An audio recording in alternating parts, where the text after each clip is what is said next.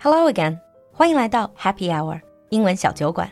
关注公众号“露露的英文小酒馆”，加入我们的酒馆社群，邂逅更精彩、更广阔的世界。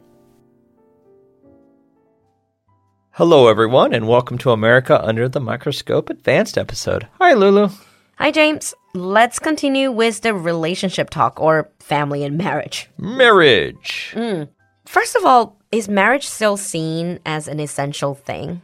Nope. In fact, marriage rate has been falling over the past 15 years. It has fell 9%. Wow. So fewer and fewer people are getting married.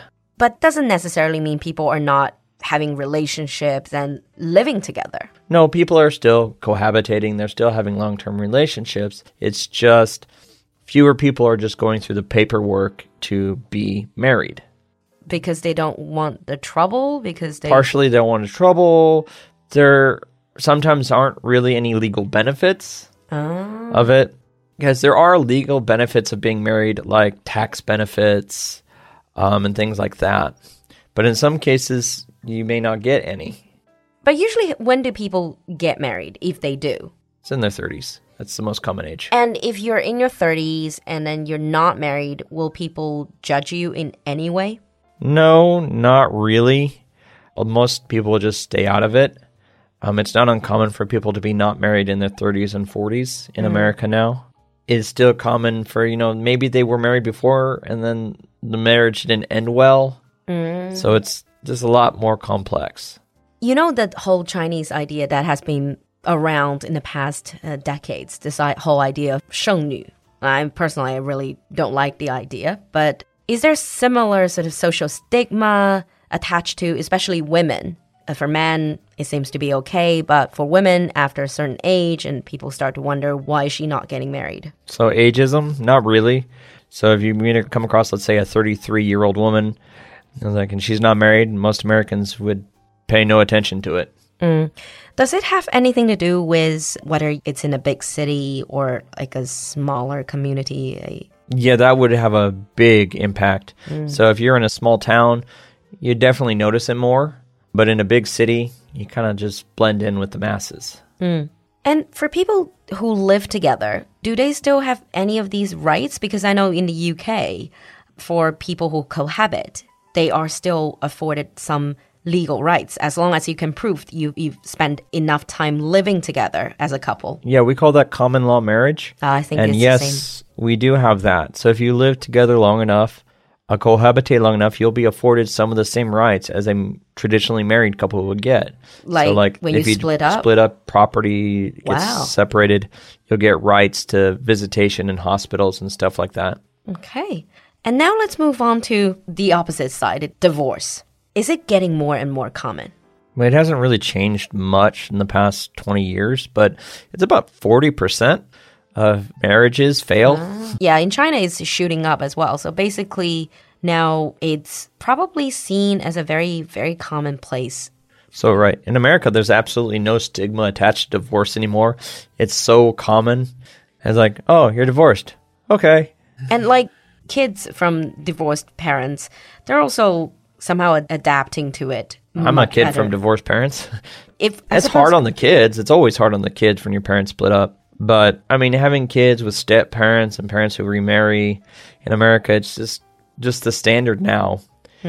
It was honestly going to university when I was a student in university. It was actually very odd to find a kid that had parents the original. that were Original still married. parents. It's like uh-huh. I knew one. It's like your parents are still married. wow. Wow. It's like I have a lot of other friends like divorced, divorced, divorced, divorced parents. It was Divorced and probably remarried. yeah, it's quite common. Quite quite common. What about having kids out of wedlock? Because you were saying that people cohabit, they live together for years, and some of them will have kids. Will Yeah. this kid get equal legal rights? Yeah, just be considered a kid. There'll be no ramifications for the child. Get all full paperwork, citizenship, passport, ID, go to school, no problems at all. And uh, nowadays, kid won't be looked down upon because there is a staggering amount of kids born out of wedlock.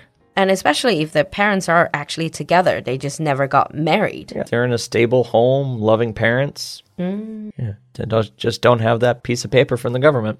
But what about the general view? The thing is, what I have observed is if you compare reality with what you see on TV or in movies, a lot of people seem to get that idea from TVs and movies that Americans are very open, a super sort of, let's say, progressive and and maybe very casual about the idea of family. But based on my observation experience, and in reality, people are actually quite conservative in America when it comes to the whole family value and all that. Yeah. Most Americans would say it's better to be married or in a long term relationship before you have kids. Mm.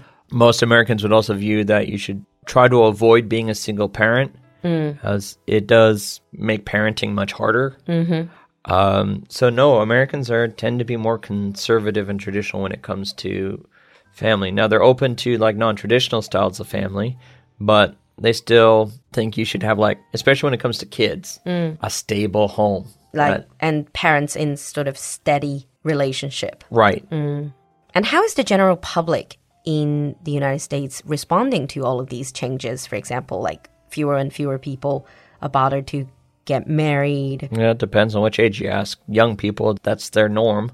Mm. And for the older generations, they some people just think, oh, people are just losing their values.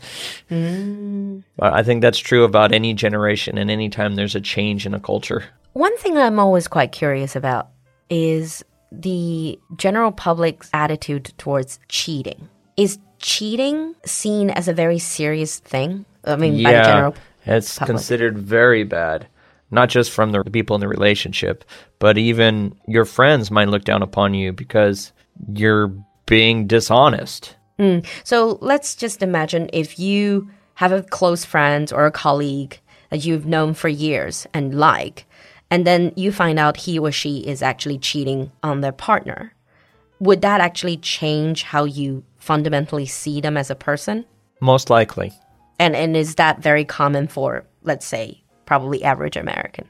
Yeah, it would be quite common because this is so. In general, if people cheat on each other, you don't just lose your partner; you can also lose friends in this hmm. because they'll they can lose respect for you because you would have been better off as like if you're not happy with this person, why didn't you just break up with them and hmm. move on? And then you wouldn't have lost your friends this way. Hmm. But the act of it's just about loyalty and honesty and does affect your character. Yeah, it's like, to be honest, whenever people start to talk about the topic of cheating, you always hear people say, like, oh, yeah, but in this country, people cheat as well.